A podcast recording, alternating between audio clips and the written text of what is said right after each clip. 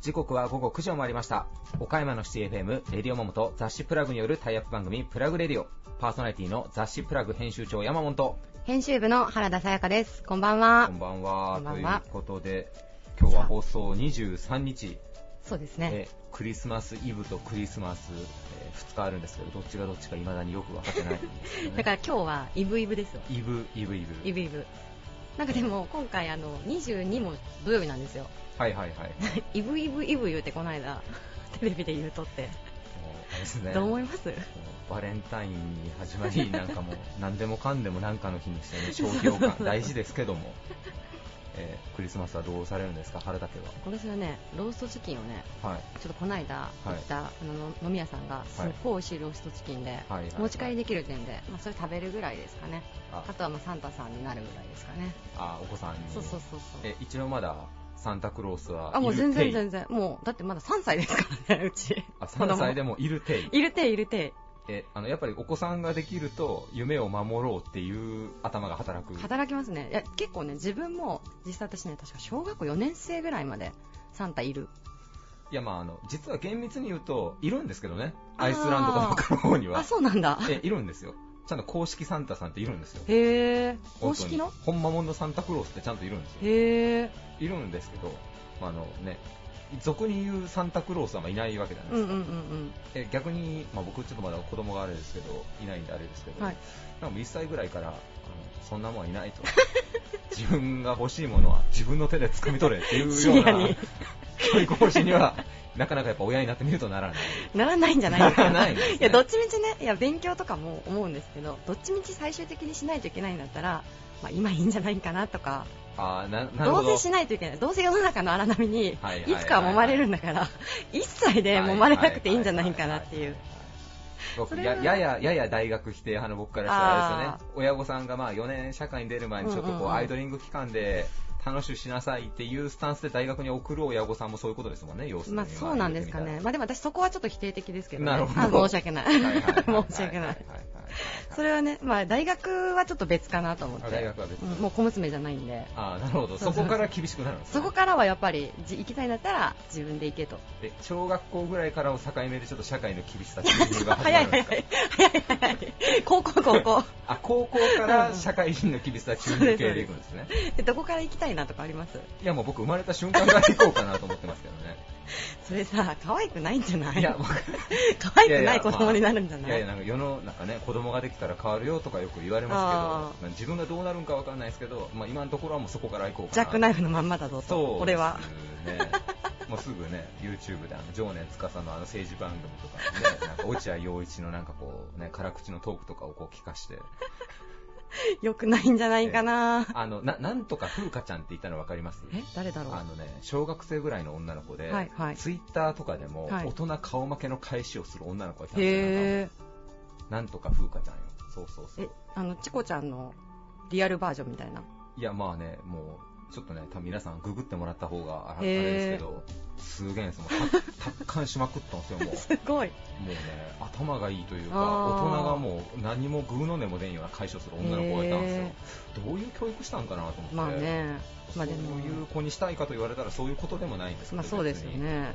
何がしたいんだろう、まあまあ。山本は。えーまあそうですね、まあ、インスタグラマーでもなくてね 両親を養ってくれるようになってくれたら言うことはないんですけどねそれ、それバーじゃないですか？養え。ええ俺を養え。ええもう私がもう祖母にそのように育てられてなるほどなるほどお年玉渡すたんびに私に何かあったら頼むよと、今思ったら恐ろしいばあさんですよねこれね 結構な刷り込みしてますね結構な刷。り込みですよ僕も小学校ぐらいの時に気づきましたもんへねえ何かこれ普通のお年玉と違うってなんか多分思いましたもんね 圧だ、これは。お年玉という名の圧だってそうです。だからこれが紐付きの助成金ということなんですよだからもうね 自治体ももうダメなんです地方交付金とか何をそうまいこと言ってるんですか？ええね話がねうんク。リまあまあスマス。からそこまでそうですね。まあいつものこの感じでね。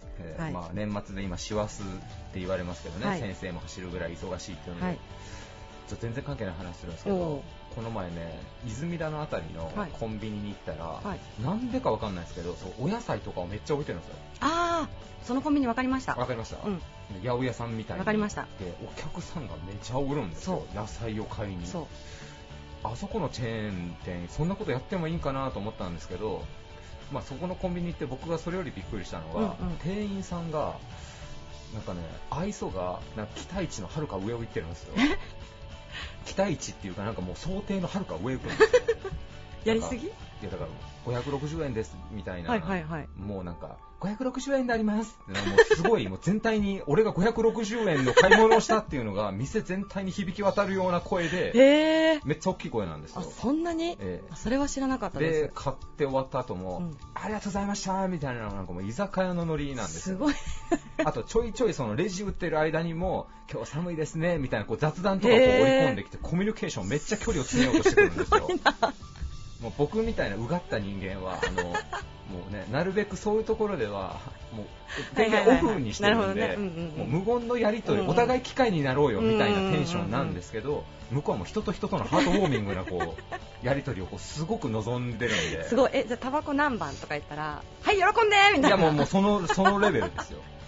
でなんかそのすごいな。取るの間違えあ間違えちゃったみたいな感じのをなんか言う感じのもうノリノリなんですよなんかもう、すごいな。えーもうねアルコール入ってるかもうちょっと違うことやってるかぐらいのテンションなんですよ要は。夢の国みたいなね、夢の国に似てるんですよ。ううう、本来はいいことじゃないですか、はい。モチベーション高いんで、はい。ただ、やっぱね、お客さんの受け取り方によって、ね、いいことと悪いことがあるなと思いながら、なんかやっぱ相手に忖度しないとね、そうですね。ね昔、ベッキーが元気の押し売り言われてたことがありますけど、ああいう感じにもなりますからね。ベッキーの話出ます、えーベッキーね、あの有吉さんがベッキーのニックネーム、はい。あだ名つけるのは元気の押し売り言ってましたうまいこと言いましたね、えーはい、ということで、戻りますか？はこの辺にさせていただきましょうか。はい。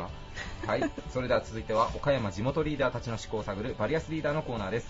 誰もが知る有名企業から、岡山の隠れたすごい企業まで、約200名のリーダーの皆さんへインタビューをしてきました。毎回の放送ごとに数人ずつインタビューを公開していきます。今回のテーマは、私たちが郷土岡山のためにできること、えもしくは今後していきたいこと、リーダーたちへのインタビューには岡山で頑張る皆さんの明日の活力になるようなヒントが隠れているかもしれません今回のゲストは株式会社安藤加助商店代表取締役安藤真さん西武建設株式会社代表取締役湯浅康則さん。セロリー株式会社代表取締役社長太宰幹夫さん。株式会社ジョア代表取締役陣馬俊和さん。株式会社ベティスミス代表取締役社長大島康弘さん。株式会社ジャパンブルー代表取締役社長真鍋久夫さんです。それではお聞きください。以上フリートークのコーナーでした。Various leader produced by Plug Radio. 暮らしに関わる総合窓口として住宅総合ワンストップサービスを掲げる創創業135年の会社株式会社安藤加助商店加助ホーム代表取締役の安藤真さんですよろしくお願いしますよろしくお願いします。お願いします今回のテーマがですね私たちが郷土岡山のためにできることというテーマで皆さんにお聞きしているんですけれどもあの事業を通してというところで安藤社長どんなことを挙げていただけますでしょうか？はい。えあのテーマとしてはですね、まあ、家を住み継いでいって、えーそれを、まあ、街を作っていくと、うん。で私たちはあの住み継ぐ家、街づくりっていうことを、まあ、事業コンセプトに掲げております。はい。もうあの創業から135年を迎えられたということで、はい。本当にこう玉島のこう方々にとっても岡山の方々にとってもすごくこう馴染み深いあの会社さんでいらっしゃるのかなと思うんですけれどももうそのコンセプトは創業当初から変わらず創業ですか？創業で135年前。はい。それはそんなことはないと思うんですけど。このコンセプトはもうさ最近こうこう45年ですね。あそうなんですね、はいはいまあ、あの住宅のリフォームをメインにやってるんですけども、まあ、古い家を再生をして、まあ、蘇らせるという仕事が、うん。あのたくさんしてきました、はい。で本当に古民家が多いので倉敷は、うん。最近もあのやってるのが130年ぐらいの古民家を、はい。もう本当におちょっとおお金かかりましたけども、はい。リノベーションですね最近へーこれして。あの住宅兼カフェね。あとあの民泊あは、はいい、をされたいということで、はい。それも古民家でしたけども、そういった仕事をさせてもらってあます。そうなんですね、もうそれこそ本当にこう修修繕というような、まあ、小さなこう工事からうん。あのそういったリフォームまで、はい。もう何でも結構頼んだらはいやってい。ただけるように私は認識してたんですけど、そうですよ、もう細かいのやってますね。あ。水漏れの修理とか、はい、あとイタチ駆除とか。イタチ駆除ですか、ええ。あそそういうのもされるんですか、イタチ駆除結構多いですね。えー、そうなんですね、はいイタチ駆除、イタチはあのファミチキが好きで、ファミリーマートとか言っていいかな、これ。はいいいですファミチキにすごくこう、イタチが来るんですよえー、そうなんですね。それであの確保するっていう。はい。あ、すいません。本当の話なんですよ。めちゃくちゃ面白いですね。はファミチキが好物っていうのは最近発見されたんですか、社長？い。いや、あの、その専門家がいるんですよ。あ、そうなんですか。えーはいがファミチキがいいよと。いいよということ すいで。ません、ちょっと余談を、すごい余談に食いついてしまってす いません。はい。イタチ駆除から古民家再生までやりますので。イタチ駆除から古民家再生まではい。古民家再生というとでもさっきはいお金もすごくかかったって言われましたけど、期間も結構そうですね。大変なものなんですかやっぱり。えーそもそももう家がやっぱかなり古くて、うん。あの歪んでるので、まあ、あそれを直すところから、へー。場合によってはもう基礎からやり直したりするので。あそうなんですか。はい。ただやっぱりすごい立派な梁とかですね。はいはいえー残ってますし、残せるんですよ、うん。だから新築よりもまあ味わい深い備えになると思いますね、はい。なんかこう針だけは残して、はい。他のこう骨組みをはい。変えられたりとかっていうのもありますもんね、そうですそうです。はい。あれはもうかっこいいですよね。かっこいいです。みんなもう今じゃなかなか手に入らないんじゃないかっていうぐらい太い柱をそうですそうです。使われてたりとか。はいはい。橋の柱も梁もむちゃくちゃ太いですからね。あそうなんです、ええ。柱も太いんですか？柱も太いですよ。へえ、はあそうなんですいね、でもまあそういう住宅にまつわる、はい。まあ、細かなことから、はい。その大きなことまで、うん。うんまあ、総合的に手掛けられてるっていうことですよね。そうですね。で、はい。まあ、その中で住み継ぐ家はい。住みつないでいくっていうようなイメージでしょうかこれは。まあ、高度成長から、まあ、ここ最近、はい。まあ、現在までやっぱこう、毎世代家を建てるっていう、うんねまあえー成人して結婚して子供産んだら、まあ、家建てようかみたいな、まあ、それが当たり前だったと思うんですよ、まあ、ローン組んでっていうような。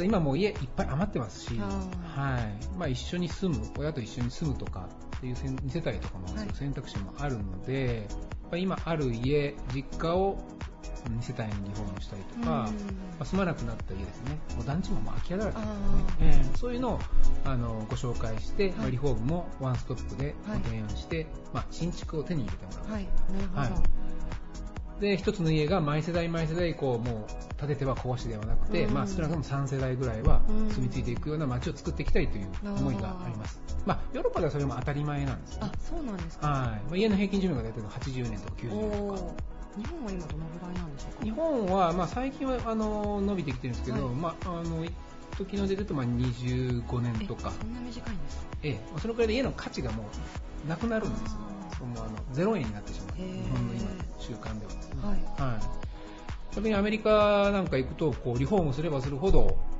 価値が上がっていくみたいなへえ、はい。面白いですね。ことも聞いてますけどね、ええ。また価値観が。でもさっきおっしゃってたあの古民家なんかは本当にこう価値があるものとしてええ。今も皆さん認識されてますよね。結構逆に若い方が、うん。はい、古民家を好むうんされますね。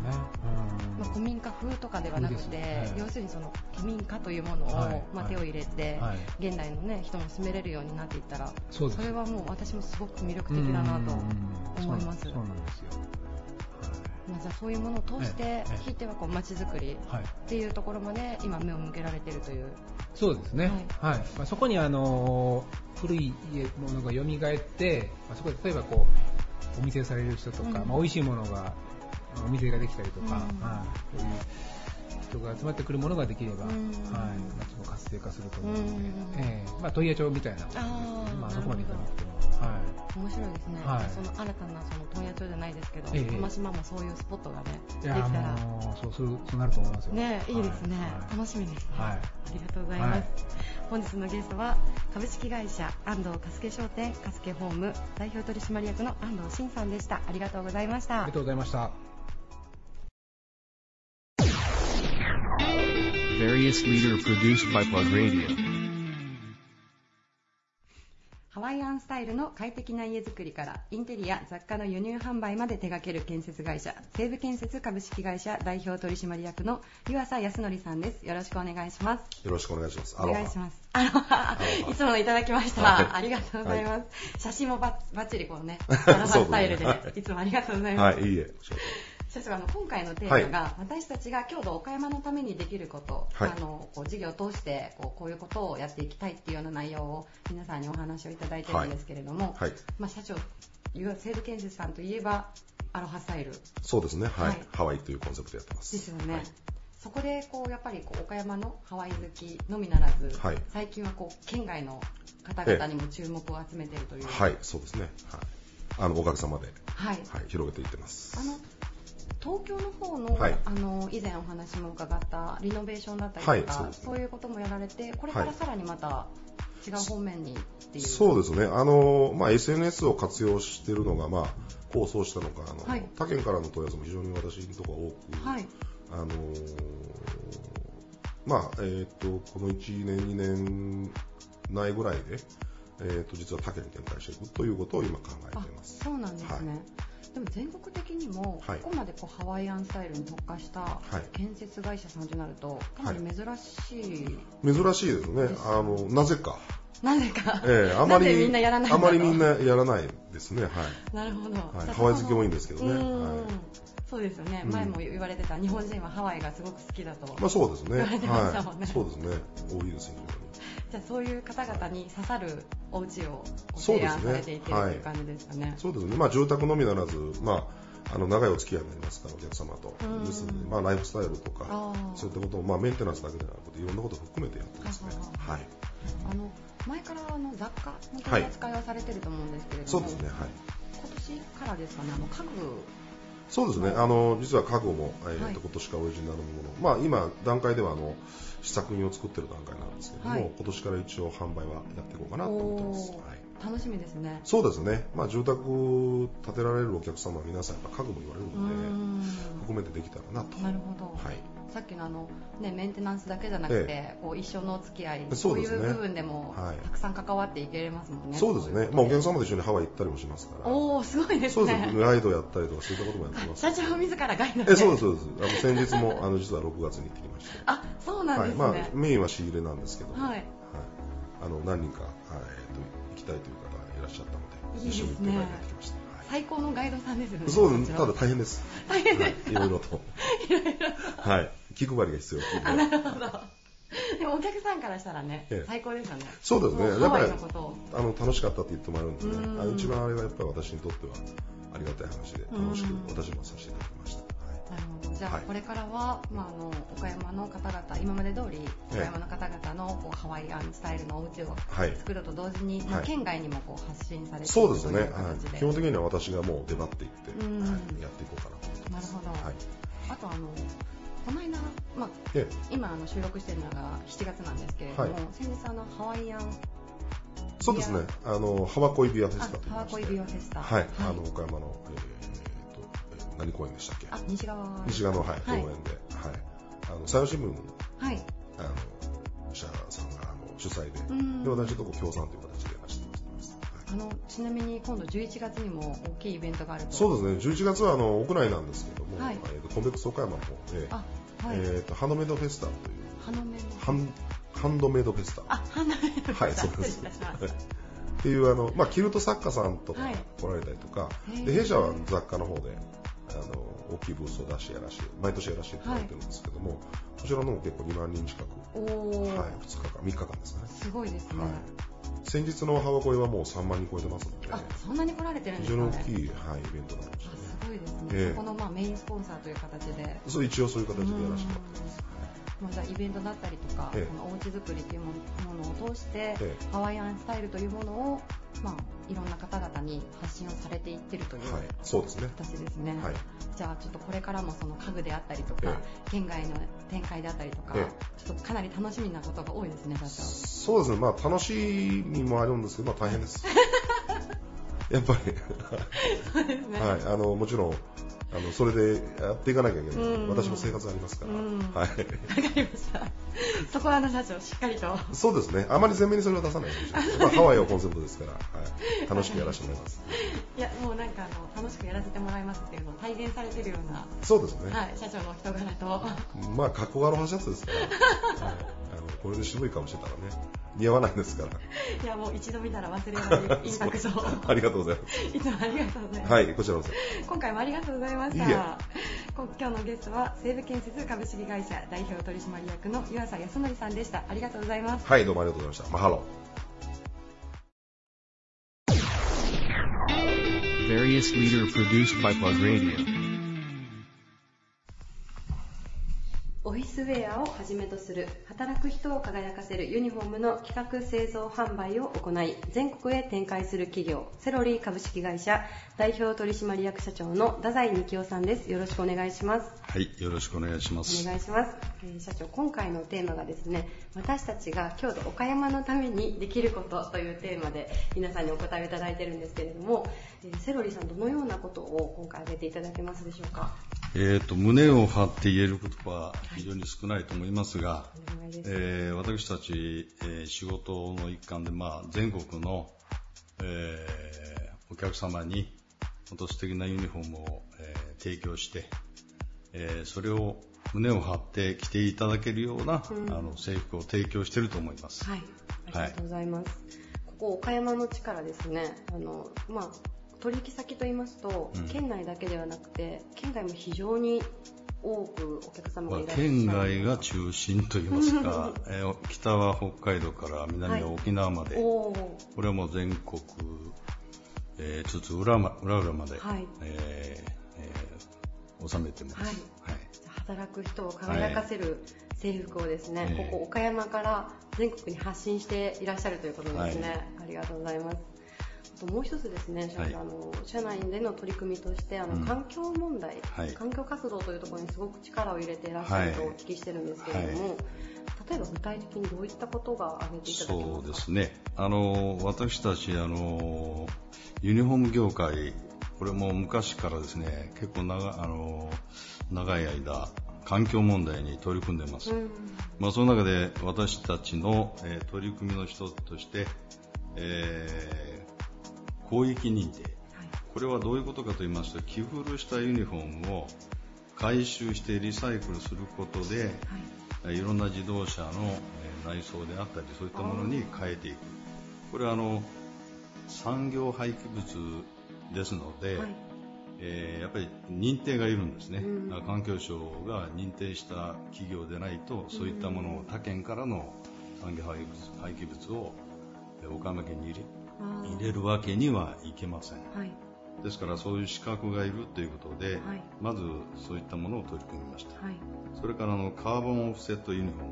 はいあの地球温暖化の、えー防止のために、ええあの温室効果ガスの排出量をできるだけこう抑えては我々あのものづくりする段階で抑えてますけども、どうしても抑えきれあのどうしても、えーダメな部分がありましてその場合に、えーその排出権を、えー買いましてはい。これはあの岡山県と倉敷市からああの排出権を購入しまして、えーそれに、えーオフセット要は相殺するというまあ、そういうやり方なんですけども、えー、と我々の商品は1点につき約3キロの、はい。あのまあ、CO2 をね、はい。あの排出してるわけですけどそれを要は、えーオフセットすることで、はい。えーまあ、相殺してもらってるというような格好になります。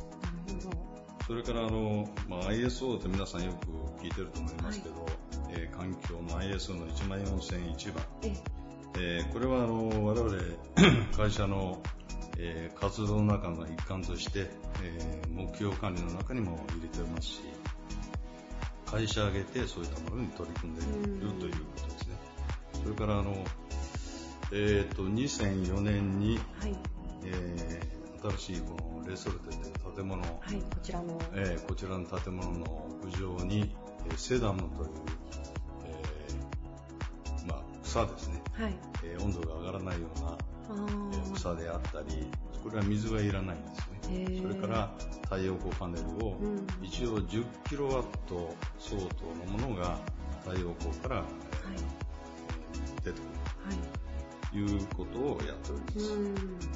それからですね、あの、エコーキャップ、皆さんがペットボトルの中で、あの、蓋がありますね。ええ。それを回収することによって、はい。その一部を、えーハンガーに転用してる。あえーこれはあの我々同業者の会がありまして、レディースユニフォーム協議会、これは、えー1999年に設立しましたけども、はい。その活動の一環として、やっぱり環境にも取り組んでいこうと、まあ、初代私が会長をやってましたんで、まあ、そういうやっぱりあの環境に非常にこう関心がありましたので、皆さんにもお話をして、そういったものに取り組んでやっていこう、それから段ボールの無地化とかですね、まあ、そういうふうにあの、えーエコキャップを回収してみんなでええ。一つの、えー業界上げてね、うんやっていこうということで未だにやってるんです、うん。その活動も未だに続いております。なるほど。じゃあもう、はい。自社で取り組むのはもちろんのこと、太宰社長、その、業界はいの方々をこう巻き込んでといいますか、は 皆さんと一緒にそういった環境活動をされてらっしゃるということですやはりね。これは、えー一企業がやることでなくて業界上げてこうやっていくことだと思います、うん。えーそうは言っても、えーそんなに大したことはできていると思いませんけども、まあ、この積み重ねがね将来的にはいい形になっていくんじゃないかと、はい。い、い影響をねえていけるんじゃないかなという気はします、うん。はい確かに。そういった環境への取り組みも、これからも変わらず、社長取り組まれていくことの一つであるということですかね。まあ、仕事の中の一環ですようね、んはいあの今回このオフィスに私初めてはい。あの来させていただいたんですけれどももう本当に素敵で、えー日系の日ニュ経ニューオフィス推進賞はい。11社の中に、はい。えー2005年、はい。えー選ばれまして、はい。えーしかし残念ながら岡山県の、えーそれには選ばれなかった。全国は選ばれたんですけどやっぱりあの考え方が違うんでしょちょっと感度があれですかね。岡山県まだちょっと追いついてないのかもしれないですね。知ってる岡山県の方に言ったええら苦笑いしてました、いやでもちょっと本当にリスナーの皆さんももし機会があればねあの外からも一度ぜひちょっと見ていただきたくなるような時々通りがかりの人が、はい。ここでお茶飲めますか？あでもそういう雰囲気が、そう言われたことがアパレルショップのようななんか雰囲気もありますから。あるんですね本当に。きっとあるんでしょうね。ありますね。ガラス張りですし。はい。はい。本当にあの今年でですね、はい。セロリーさん50周年を迎えられたということであの非常にこう歴史も今まで培ってこられていると思うんですけれどもこれからのこう100年というところに向けて展望を最後教えていただいてもよろしいですか、えーっと、ユニフォーム業界で、えー設立50周、50年っていうのは、はい。若い方なんです。若い方ですか、ええ。もう皆さんは百何十年とか、うんまあ、あの昔は、えー旅安さんだったのが、もうスピンアウトしながら、いろんな業種に変わっていってますけど、大体もう本当に80 50年と若い方です。うん。まあ、しかしあの私たちも、えー100年に向かって歩き始めましたんでね、はい。まあ、やはりあの今までもそうなんですけどそんな安い商品を作ってうん大量に販売というよりも価値のある商品を、うんえー質と価値ある商品をしっかりと提供して、はいえー皆さんに喜んでいただけるようなあのユニフォームをはい作り上げていきたいなと、えー今あの改めてはい意識しております。ありがとうございます。ぜひという感じですね。最後にあの、えーキャッチコピはい。ー50周年の節目のをちょっとご紹介いこただいてよろしいでしょうか？常に私好きなんですけど、はい。変わりゆくもの、変わらないもの。はい。これはやっぱりあの普遍的にですね、変わっていいことをやっぱり時代とともに変えることと、うん本質的な信念とかですね、まあそういうことは変変えちゃいけない。うん。ということで、非常に気に入っております。なるほどもうしょっちゅうその言葉で喋っております。ありがとうございます。じゃあ今回もしっかりリスナーの方に届いたと思います。どうもありがとうございます。はい、どうもありがとうございました。本日のゲストはセロリ株式会社代表取締役社長の太宰幹夫さんでした。ありがとうございました。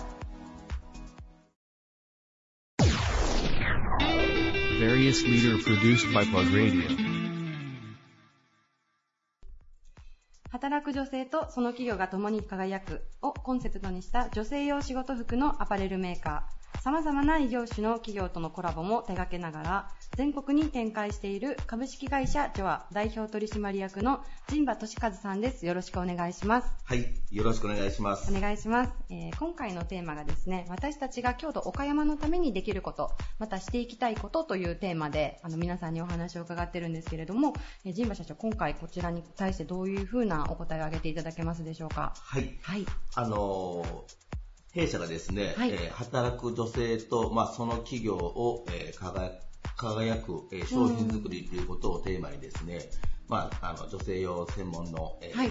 ユニフォーム、制服を作っておるんですけども、はい。まああのーまあ、岡山だけに限らず、まあ、全国に、えー販売させていただいてるんですが、全体的に言えることはですね、まあ、女性の社会進出っていうことが、まあ、うん。どんどん、まあ、この岡山も進んでいると思いますし、えーキャリアアップ、えーもうされている方が、えーたくさん、まあ、おられる中で、まあ、あの弊社はですね、まあ、そのもっと具体的に言いますと、えーまあ、女性働く女性がですねあの自分の仕事とか、えー会社、えー自分の自社えー会社のだったりとかにですね、愛着を持てたりとか、うん。えーもっと言うと誇りを持て誇りや自信ということが持てるような、っていうことを、まあ、意識して、はいそうそれを通すと、まあ、そういう風な気持ちになれるような、えー商品を、まあ、作っていきたいなと意識しております。なるほど、はい先ほどカタログを少し拝見したんですけれどもすごい可愛い制服がたくさんあって毎日やっぱり女性が着るものですもんね社長そうですね。それは結構こう女性にとっては、まあ、すごく重要と言いますかそうですね。気分も左右されますよねまああのー我々男性よりかはですね、はい。まあ女性の方が、あのまあ外見、見栄えというものを気にされる方が平均的に多いというふうに思っておるんですけども、まあそういう中で先ほどの話にもあったように、はい。まあそれを通すと言いますか、まあ我々が、まあネクタイしたら気持ちのスイッチが入るじゃないですけれども、まあ女性も、えーその弊社の商品を通すと、まあうん。仕事のスイッチが入って、うん。えーモチベーションが上がって、うん。で、まあ、えー元気活発にお仕事バリバリやっていただけて、はい。最終的には、まあ、そそういう、まあ、今女性の社会進出が進んでいる中で、そういう方がどんどん増えて、まあ、えーその企業が、えーまあ、活性化といいますか、うん。その企業自体が、えー良くなるような制服作りということを意識しています。あなるほど、はい。あのちなみにさっきあのお会いした女性の社員の方がですね、はい。あの実は自分の好きな制服を選んで着られてるというお話を聞いたんですけれども、はい。もうあのジョアさんの女性スタッフさんは皆さんこうもうバラバラに自由なものを着られてるんですか？そうですね。ははい。い。あのー基本的に制服というものは、はい。えー統一感というキーワードもあって、うん。皆さん同じものを、えー着る、着用するというのが、まあ、えー通例な部分があるんですけども、弊社は、まあえー女性社員もですね、弊社の社員という見方だけではなくてですね、一ユーザー様、一着用者の一人ということで、うん。えー見ている部分がありまして、うん。まあ、好きなものを、まあ、着てもらうことでですね、まあえー社員、えースタッフの皆皆さんもですね、えーまあ、弊社で働くというのを、まあえー楽しみになったりする部分もあるんですけども、それと同時に、まあえー会社側としてはですね、はい。えーそういう、まあえーいろんな制服を着てもらって、結局その、いろんな意見を述べてくださいと。うん。それをまあマーケティングの一環にしてですねまた新たな商品作りにつなげるとそういう考え方でやってます。ははい。結構面白い取り組みですよね。そうですね。ジョアさんの制服あの、まあ、いろんなものをスタッフさんが好きに選んで着られてでまたその意見を反映して、そうですね。製品作りにこう生かすそうというようなです流ね。れですね。はい。まあ結局は、お客様目線に立たないと、いい商品ができないかなということを思ってますんで、そういう意味で、あの、まあ、弊社の社員、え女性スタッフも、まあ、はい一お客、先ほどの話よ、一お客様といいますかうん、女性目線に立った、はい。まあ、そのニーズを汲み取った商品作りっていうのを一番大切にしてまして、まあ、メーカーだからといって独りよがりな、えーえー考え方商品作りをっていうのはあんまり良くないという考え方があって、そのまあ反対が今の考え方なんですけども、うん。はいはい、あとあの社長先ほどちらっとお伺いしたんですけれども最近はこう制服のご提案するときにですね、はい。はい。結構そのご提案の方法を割とそこセグメント化してると言いますか、はい、はい。こうスポットで、まあ、訴えかけるような製品作りに取り組んでいらっしゃるんでしょうか。はい、はい。そうですね。あのまあ基本的に、えー女性の制服というと、まま結構広くてですね、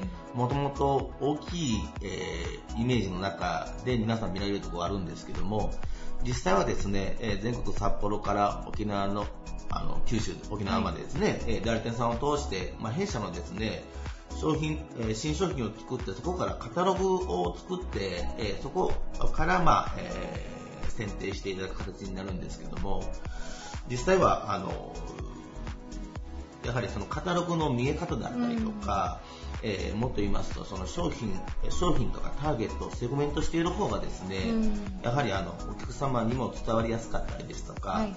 あとはまあ、えー我々の業界の中でも、まだまだ、えー売上規模だったりとか、えーまあ、そういった部分で、えー大きな会社がたくさんあるんですけども、その中で生き残っていく中でですね、我々が、まあ、今一番注力取り組んでいることが、まあ、ブランディングっていう、え結局まあそのブランディングっていうのは、まあ、絞れば絞るだけ、えー絞絞ってですね、はい。絞れば絞ってその中からまあそあのそこにあのいいものを作るというか、うん。まあなあの何かの歌であるかと思いますけど、あはい。のナンバーワンじゃなくてオンリーワンみたいな、はい、ありますね。ああいう部分かなって思ってる部分があって、はい。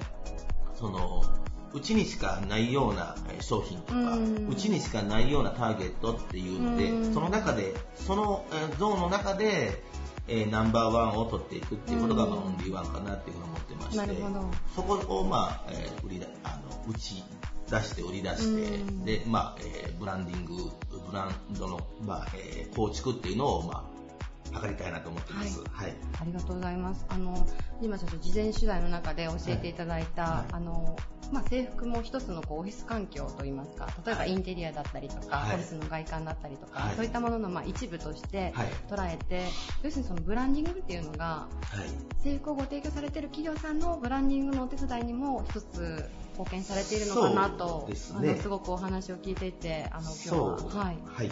感じました。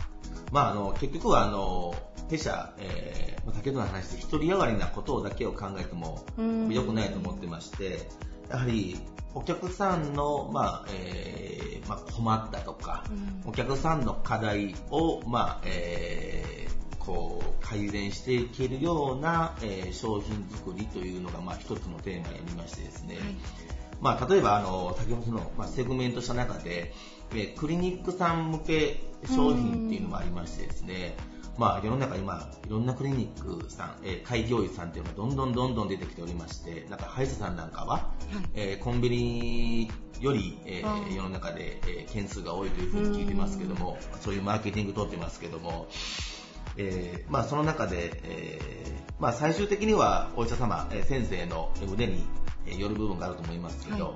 そこに行くまでが結構長いかなっていうのがあって、まあえーまあ、自分の目で見るエクステリア、インテリア、い。まあ、最近ではホームページで検索されたりするようなものもあると思うんですけども、結局、まあ、そのクリニックの雰囲気みたいな部分が、えーそこの、えークリニックに、えー足をえー運ぼうか、はい。どうしようかみたいな判断基準の一つになるかなっていうのがあるかなと思ってますので、まあ、そそこの一つに、えーまあえー看護師さんの制服もインテリア、エクステリアはい。の、えー一つのツールといいますか、はい。あただの制服というえー観点ではなくてですね、そういう意味であの雰囲気作りの一つの、えーツールの一つといいますか、ええっていう観点で、えー来ていただければ、うん。より、えー喜んでいただけるかなと、貢献できるかなというふうに考えております。はい、ありがとうございます。じゃあ、あの、これからもですね、働く女性とその企業を輝かせる制服作り、あの、皆さんもぜひカテログを通してはいチェックしていただければと思います。はい本日はありがとうございました。はい、どうもありがとうございました。本日のゲストは株式会社ジョア代表取締役の陣馬俊和さんでした。ありがとうございます。はい、どうもありがとうございました。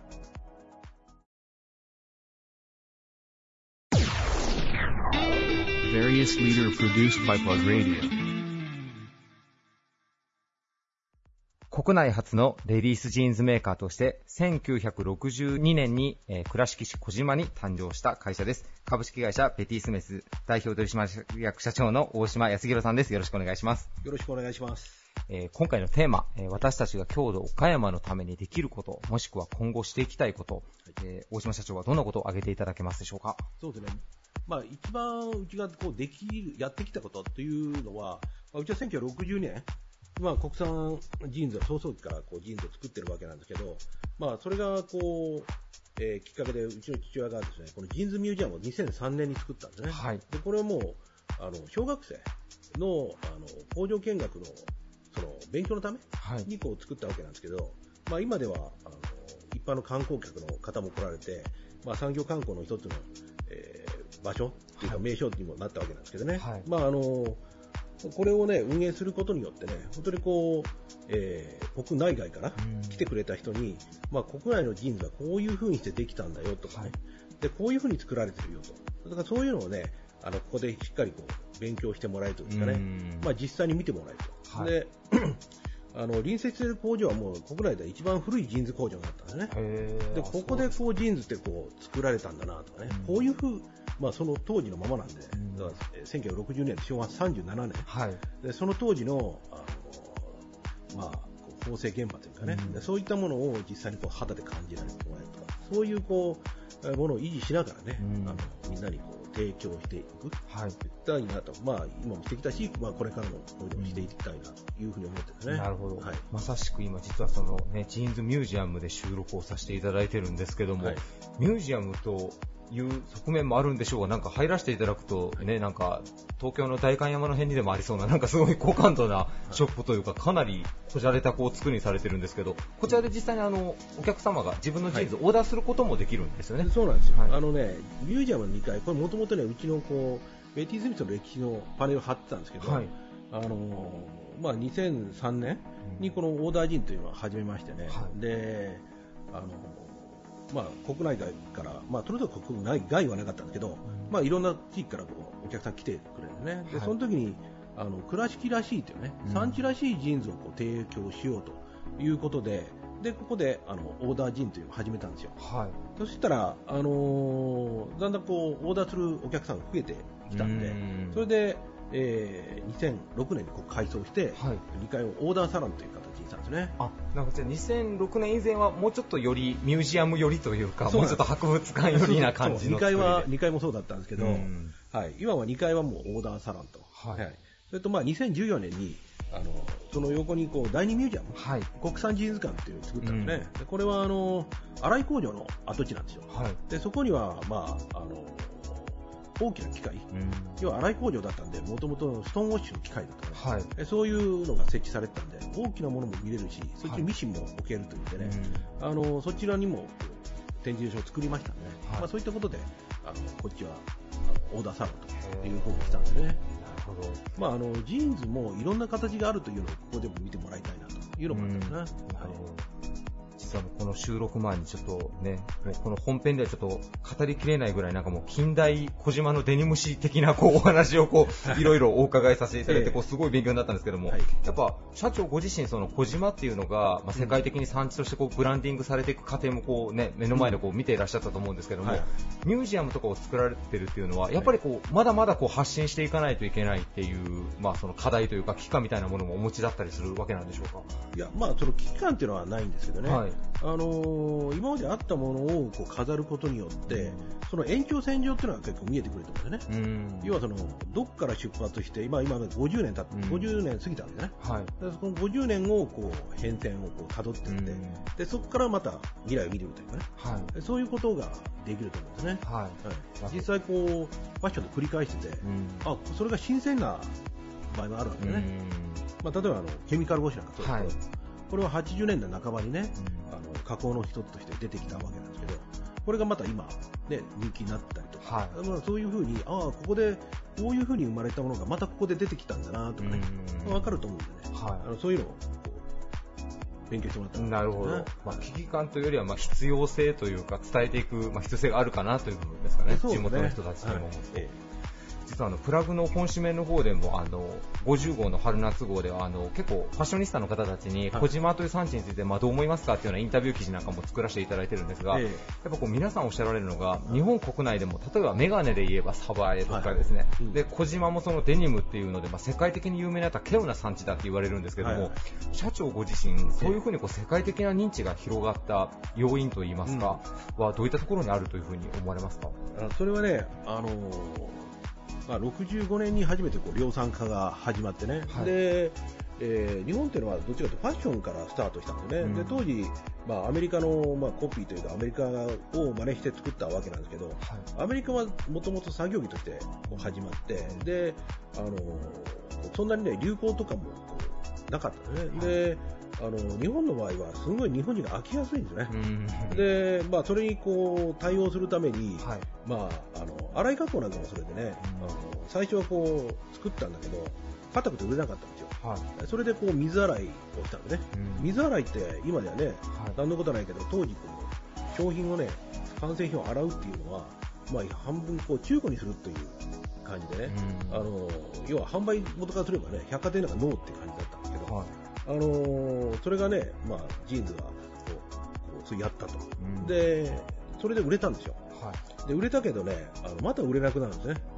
やっぱり日本に飽きやすいでしょ、うん。でその次開発したのがブリーチなんですよ。はい。で要はその塩素つけてやろうとしてるね、でこれもねしばらくしたらまた売れなくなるんですよ。うん。でそれで次に開発したのがストーンウォッシュ。はい。でこれもなんかこう今から考えたらねストーンウォッシュって簡単に言うけど石でよく洗ったなって思うんですね、うんそうですね、うん。本当に、うん、でその後こう出てきたのが今度はストーンウォッシュとブリーチをミックスしたケミカルウォッシュ、はい。でその後にっていうのが今度は今はねダメージって言われてるんですけど、うんああいうこう全身の、まあ、昔こうレトロオーシャンって言ってたんですけど、こうヒゲ加工とかね、はい。でそういったのが出てきて。要はそのいろんなものをずっと開発してたんですね、うん。で素材もねそうではい。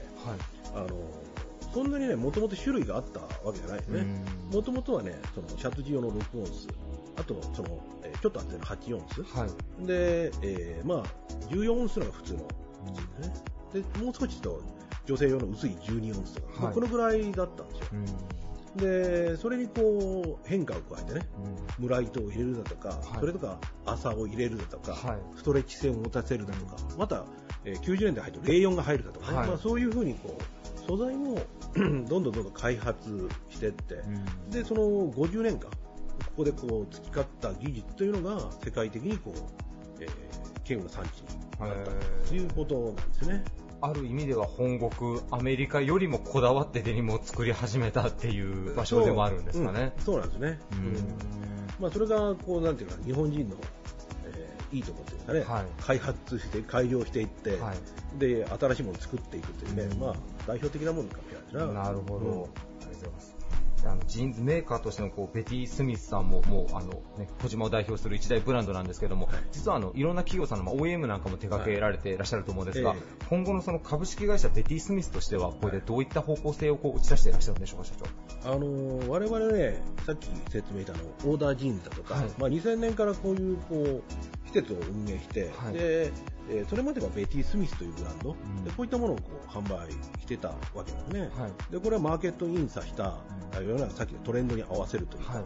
流れに合わせると。で今、我々やってるのは産地らしいジーンズで、あのよそにないということで、まあ、オーダーもそうなんですけど、これもあのお客さんの要望を答えて、これも産地ならではできた商品なんですね。はい。それとメメーカーならではの商品。で、まあ、どこにもなかった。んですね、そういった商品。あとは今、エコベティですね、はい。これはね、小学生にプレゼントから始めたんですけど、はい。要は残反、うん。要はジーンズ作った残りの布で、それを使ってペンケースってそれから始めたんですよ。小物は。い。で、今はこういうあの小物類もありますし、それと、えー今、体験ジーンって言って、あのジーン作り体験っていうの。こう。半完成のジーンズなんですね、はい。ボタンリベットでそれをあの消費者に来てもらって、ボタンリベット打って持って帰れると。うこういうこう非常に今、楽しんで受けてるんですよね。はい。今、まあ、体験というのが流行ってるじゃないです。か。うん。まあこれはね、2010年に始めたんですけど、はい。こんな感じで、あのただジーンズを作るだけじゃなくて、あのジーンズのあの新しい可能性だとか、それとかその楽しさだとか、はい。でそういったものをこうまとめてこう提案する、うん。そういったことをやっていこうかな。なるほど、はい。児島のベティ・スミスに来れば、ちょっと言い方が語弊あるかもしれませんが、まあ、テーマパーク的にまあ歴史もわかるし、自分で実際に作ることにも携われるし、全部体感できるってことだとです、ね。ジーンズのテーマパークを今作ろうとしてるんですよね。はいはい。だから本当に楽しいよっていうね。はい。そういったものがここに来たら、あの体感できるよというのをね、やっていきたいなと思ってますね。はい、ありがとうございます。えーぜひ皆さん、ジーンズミュージアムをはじめと、工場の見学なんかもさせていただけるんですかね？そうです。今は、あの、小学生の方がね、中から入るので、今一般の人は外から見ていただくあ、といもうう形ミシンでこう縫製しているような現場とかもそうです。はい。でも見れるということではい。ぜひ皆さんね、倉敷市小島に来られた際には、ぜひベティスミスさんにぜひ足を運んでいただけたらなというふうに思います。ゲストは株式会社ベティスミス代表取締役社長の大島康弘さんでした。ありがとうございました。あありがとうございました。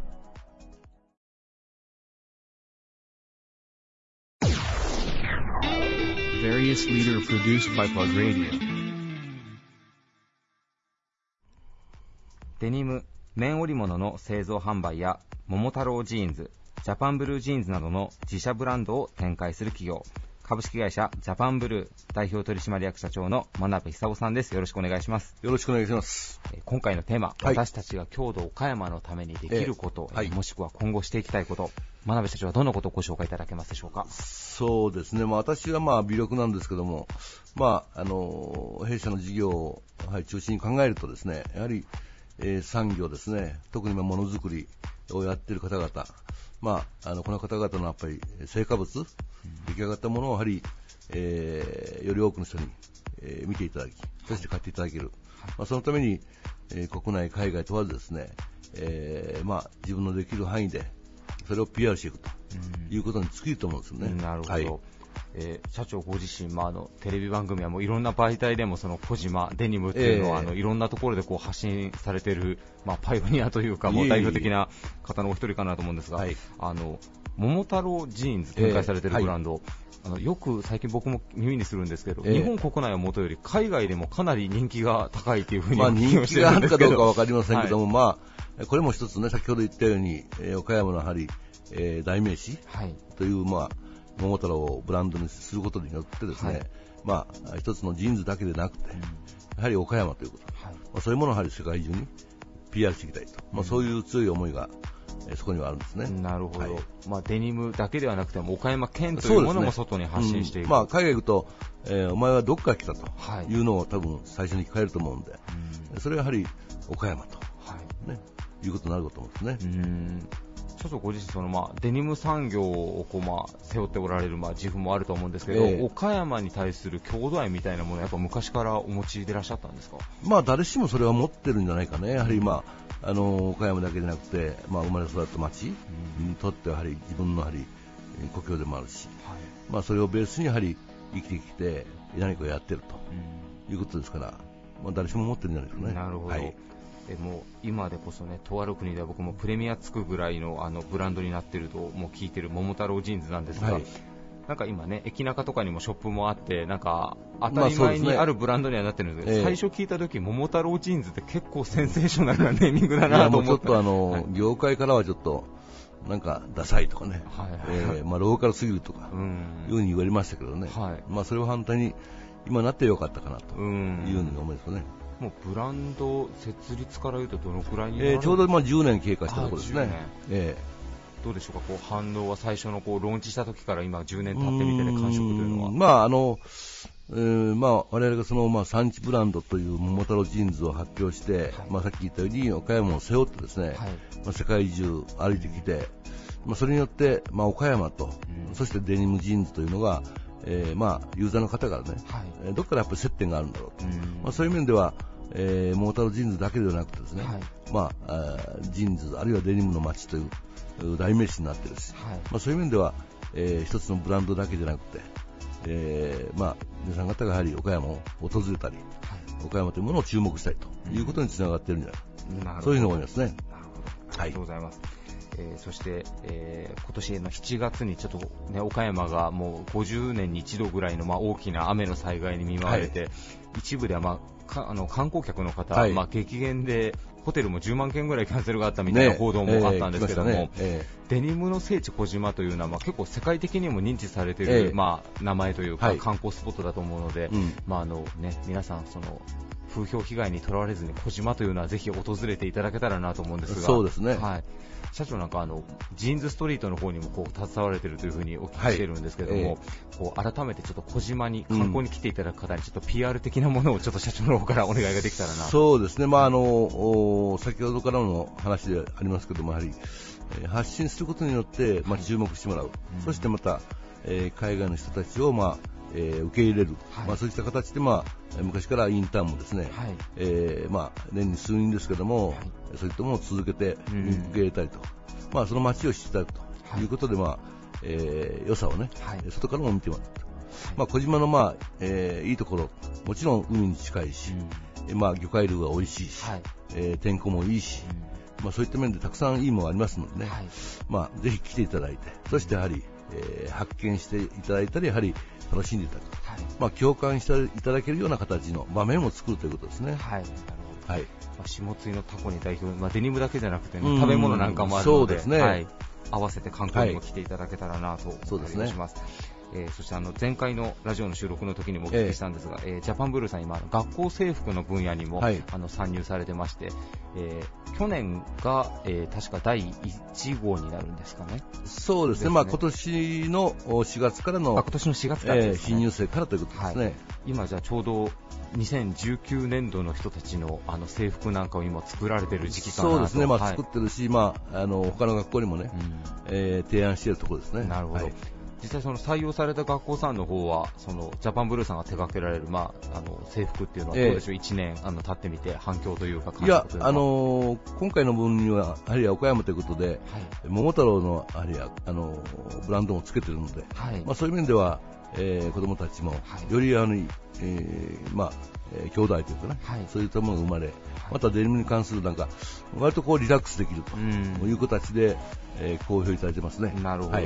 まあ、機能面的にもブランド的にも、ね。まあ、かなりえー喜んではいただけてるかなと、はい。そうですね桃太郎ジーンズでもあれが入ってたら変な話ですけど、あれですね、卒業したら大事に持っとってほしいですけど、すぐメリカールとかで転売になるような気もしますね、プレミアがついて。まあ、それはどうかわかりませんけどね。えありがとうございます。はいえ今後のジャパンブルーさん、あの展望というのは結構制服の分野に結構力を入れていかれようというようなーまあ、ユニフォームムとしてはね、はいまあ、あの他社もやってますけども、まあ、そういった分野にも広がりを、えー出しつつね、はいえーまあ、結局はそれがあの、まあ、地元のね、ものづくりにつながってくると思うので、うんまあ、いろんな場面で使っていただけるようなはい仕掛けをですね、はいえー異業種問わずですね、はいやっていきたいなというふうに思います。はい、ありがとうございます。えー皆さん、あの桃太郎ジーンズめがけて、ぜひあの、ね、小島の方にも観光にどんどんあのお越しいただけたらというふうに思います。はいゲストは株式会社ジャパンブルー代表取締役社長の真鍋久夫さんでした。ありがとうございました。ありがとうございました。